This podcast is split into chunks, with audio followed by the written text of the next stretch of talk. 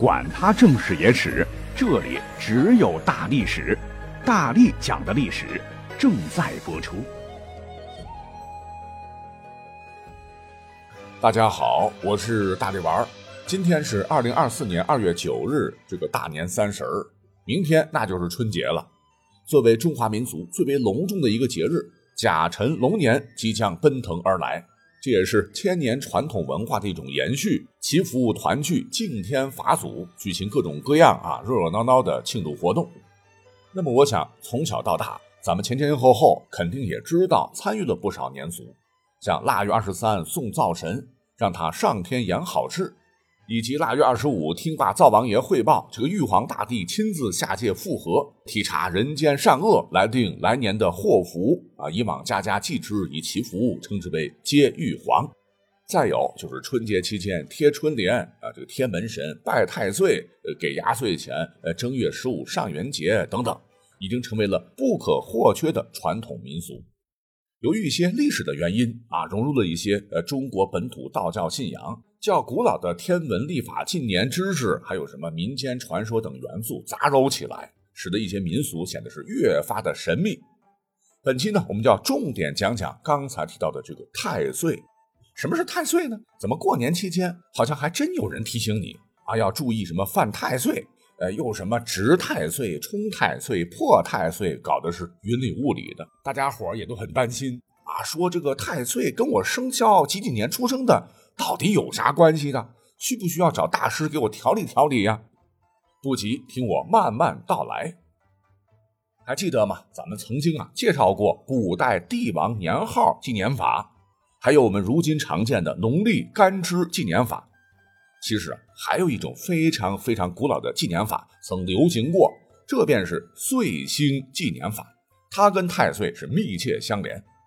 所谓的岁星，说白了就是木星。因为古代生产力低下，科学不昌明，没有精准的计时工具，没有天文望远镜、气象卫星，人们只能依靠两只肉眼仰望星空，以某颗星或星座当做参照和坐标，长期观察它的运动轨迹，来判断时间和季节，指导农业生产。你像是立春、立夏、立秋、立冬等节气啊，何时播种、何时除草、何时施肥、何时收获，期待一年大丰收，就是观测星象而得来的。最初，人们发现木星在夜空当中，它的亮度呢仅次于太阳和月亮，整晚上都不停的闪烁，显眼包嘛，所以被特别关注啊。古籍云：“月历二十八宿，宣变阴阳”，就是差不多十二个月一次绕行天球一周，约为十二年，与地支相同。也就是说，木星啊是一颗非常重要的观测星。一年一个辰，它的周期呢是运行十二年一循环，故称之为岁星。像如今汉字的老祖宗金文，这里边的岁数的岁，从脚步的步，也象征大自然向前迈进了新的一步之意。据考证，很可能追溯到遥远的夏朝，人们就开始琢磨岁星的运行轨迹，历经漫长的历史时期，逐渐成熟，制成了用来纪年的岁星纪年法。像我们能够找到的实物，在一九七六年，我们曾出土了西周初年的青铜器立簋。这个簋呢，就是古代盛食物的器具，圆口两耳，内有铭文四行三十三字，非常重要，就记载了当年武王伐纣的这一重大历史事件。其中重要的一段，武征商为甲子朝，岁鼎克昏，素幼商，就明确表示武王征伐无道帝辛。是在岁星，就是木星处于合适位置的甲子日清晨，一日之间将其灭亡，故而青铜厉鬼又名武王征商鬼以及周代天灭鬼。那如今我们可以通过非常复杂的呃对应我们的天干地支以及我们的这个功力，复原出当年的这个星象图。计算机这个大数据模型啊，准确定位到武王伐纣、姜子牙封神榜故事的发生的准确的年份、月日，甚至是具体的时辰。讲到这儿，您肯定对这套纪年法非常的好奇，如何来具体计算的呢？那刚才讲到。木星大约十二年运行一周天，我说的是大约哈。这个轨道跟黄道很接近，所谓的黄道也是古人想象出的一个大圆圈，当成是地球轨道在天球上的投影。但这不重要啊，您只要知道岁星它是动弹的，十二年一轮回，每年都要固定行经一个特定的星空的区域就行了，再多搞复杂了。那古人呢，充满想象力嘛，所以呢，这个天文学家就给每年岁星经过的每一个星空区域起了一个特别文雅，但咱们现代人多半看不懂、记不住的名字，分别是星际、玄霄、居姿、降楼、大梁、食神。纯手、纯火、纯尾、寿星、大火、西木，称之为十二星次，相当于坐标吧。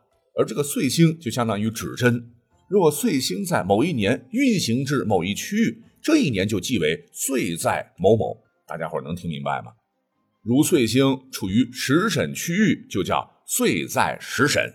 那下一年按顺序。岁星就运行到了纯手，那一年就叫做岁在纯手，以此类推。像一些非常古老的著作，如《国语·金语四》就曾载：“君之行也，岁在大火。”明白讲到岁星就运行到了大火，记载了大火年发生了什么什么事儿。大火在之后就是西木，也是十二星次的最后一位，就代表十二年结束了，星际要重新开始新的循环。那如果说有听友比较较真儿啊，就问岁星绕一圈十二年，为什么要划分十二个区域起这样绕口的名字呢？讲清楚啊，有点费时间。咱们就以纯手、纯火、纯尾为例。那古代天文家曾将二十八宿啊分为天空中的东南西北四大星宿，想象为四种动物，约四象，分别是青龙、白虎、朱雀、玄武。而南方七宿就是朱雀，主火德。形象就是一只展翅飞翔的火红的朱雀神鸟，也有说是火凤凰。古人呢把这个赤凤也叫做唇，故而岁星所经过的三个区域，拿唇的不同部位来区分，呃，唇首、纯火、纯尾，显得非常的形象而生动。讲到这儿，哎，你有没有觉得这个十二星次怎么跟我们非常熟悉的？好像是来自于西方，但其实起源是公元一千多年前古巴比伦地区，同样也是观测星空、为农桑、为占卜划分区域定向了的十二星座呢？啊，因为这两者的功能性是完全重合嘛，也有各种神兽守护之。没错，所以呢，我也愿意称比十二星座还要早很久的咱们的十二星次为咱们中国人自己的十二星座，也是用来占星啊啊占卜吉凶祸福啊。好已经是八分钟过去了哈，相信这么细致，你应该对岁星纪年法有了一定程度的了解。可是呢，就如同我们现在使用的农历，那阴阳和合历啊，不是看木星，而是观测太阳和月亮这两种星体得出来的，且公历也有误差，会导致闰年闰月进行修整一样，这个岁星纪年法呀也有误差。经过如今科学测定。木星围绕太阳的公转周期实际是十一点八六二二年，并不是准确的十二年。时间长了，那实际位置和计算位置就会出现偏差，而这种偏差要远远大于农历的偏差。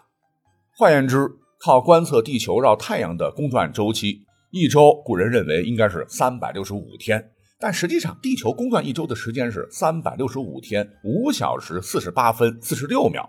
实话讲，每年只差这点数哈，一般人平时真的感觉不到，也就是不过玩几把这个王者荣耀吃个鸡的时间。可是呢，经不住你长年累月哈，所以必须要用闰年闰月加以修正。那如此再一对比，这个岁星纪年法，好家伙，一差就差零点一三七九，单位是年，你可以理解为一个多月以上。这么累积下来，聚沙成塔，最直接的结果就是误差偏差太大。对比农历都差到姥姥家了，我们就简单举个例子，或许不精确，方便您理解。你像是如今科学计算出西周的灭亡时间，那是公元前七百七十一年。如果按照岁星纪年法，搞不好就成了公元前六百年。历史事件肯定是对不上了，那各种时期的岁星纪年法记载的事件也全乱套了，用它来指导农桑。会引发灾难的后果哈，那今年的春夏秋冬搞不好就套不上几年后的春夏秋冬，那大家不都饿死了吗？对此呢，就急需像农历一样找到一种方法来矫正。那具体怎么矫正呢？